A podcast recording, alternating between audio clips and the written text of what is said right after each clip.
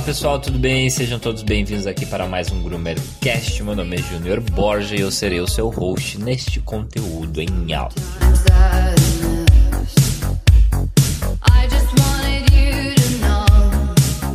Bom, pessoal, eu tô aqui para responder perguntas, né? A galera faz muita pergunta, umas perguntas bizarras, algumas perguntas sem cabimento, que às vezes eu fico louco, vontade de dar na orelha de quem pergunta, não sei. Às vezes as pessoas pegam até o Google para fazer pesquisa.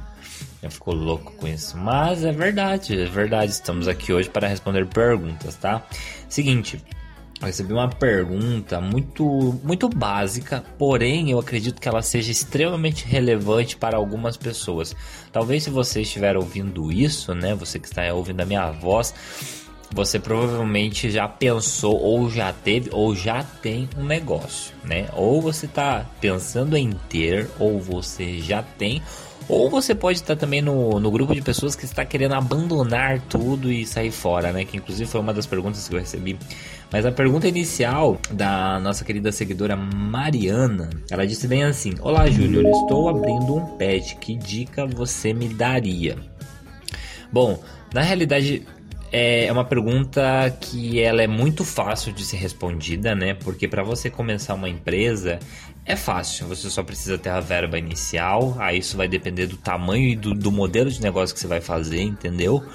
Mas de modo geral, a primeira coisa que você tem que fazer é encontrar um contador, né, para abrir a sua empresa de, fra de fato, né?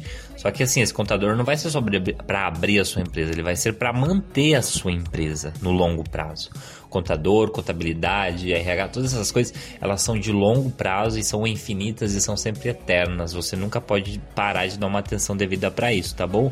É burocrático? É, mas é importante, você vai ter que disponibilizar de uma verba e contador já é um custo fixo aí dentro da sua empresa, tá? Depois que você faz isso, você vai ter que um, um contrato social, depois você vai ter que fazer um registro na junta comercial, mas boa parte disso o próprio computador, contador, se ele for se ele atuar na parte de de direitos e tudo mais, ele pode já resolver isso para você. Você vai ter que daí depois fazer um alvará de localização e funcionamento, aí você vai ter que fazer inscrição estadual. Tá vendo? É bastante coisinha, então por isso é importante você ter um contador para resolver todas essas tretas para você e você, consequentemente, vai focar no que você quer, que é na aparência, na estética, na experiência, que é um lado que tem muito que tem muito, muito, muito a você a, a, ganhar mesmo, sabe? Porque é uma parte que você realmente precisa se dedicar. É, existem coisas que eu costumo dizer que você não pode fazer. Não que você não deva, você tem que ter conhecimento, mas você não pode colocar tanto a mão ou se meter tanto como por exemplo na parte financeira.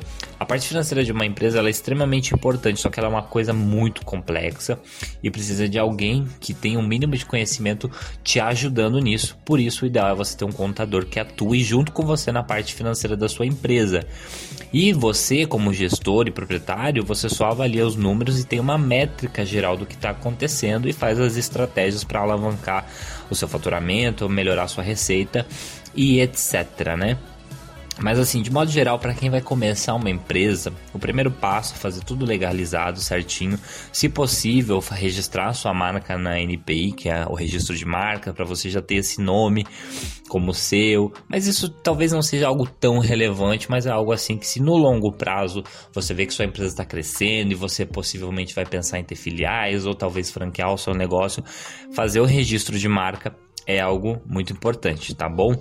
Mas de modo geral, uma dica muito importante para quem vai começar é, é realmente a questão da venda, sabe? Você precisa realmente aquecer o seu negócio, você precisa otimizar o seu fluxo. Mas assim, se a gente for falar de uma empresa pequena, o ideal, sempre no começo, além de você ter a empresa toda legalizada, funcionando dentro das diretrizes corretas, né? Você vai precisar de pessoas, né? E pessoas são a coisa mais importante, principalmente se você tiver um pet.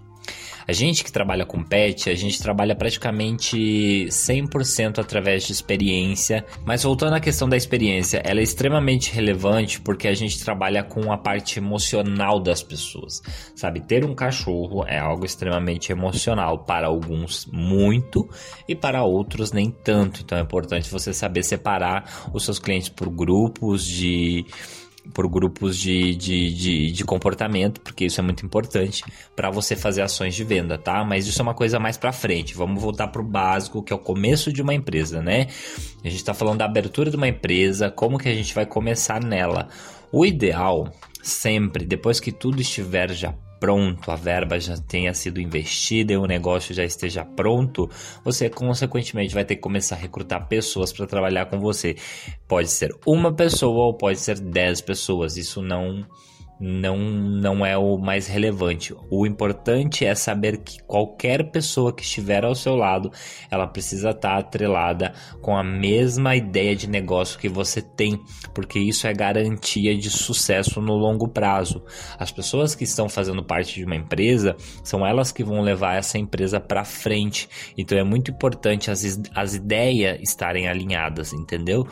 Então, quando você for contratar uma pessoa, Pense muito bem nessa pessoa, analise muito bem esse currículo, veja se essa pessoa realmente vai agregar um valor para sua empresa, não veja ela somente como uma mão de obra, tá bom? É muito importante que essa pessoa seja valorizada e é muito importante você saber escolher muito bem essa pessoa, porque pessoas e comportamentos são os diversos, entendeu? Você precisa escolher aquilo que se adequa à sua necessidade.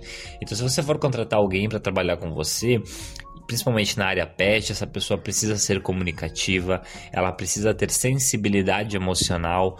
Sabe o que é sensibilidade emocional? É olhar pro cachorro e falar, nossa, que fofinho. É fazer um carinho no cachorro, é saber elogiar, é saber ser, ser complacente, sabe? Porque às vezes tem cliente que tem questões pessoais com o cachorro que muitas pessoas viram a cara ou, ou não tentam ajudar o cliente. E são nesses pontos que, além de você perder venda, você cria uma experiência negativa no cliente porque ele se sente somente mais um dentro da sua empresa, dentro do seu negócio, enfim, né?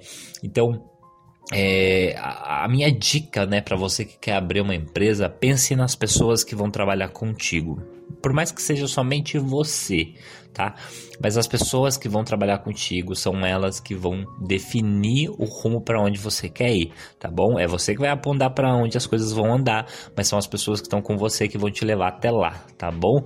Então escolha muito bem as pessoas, beleza? Um beijo, sejam todos muito felizes e até o próximo Groomercast.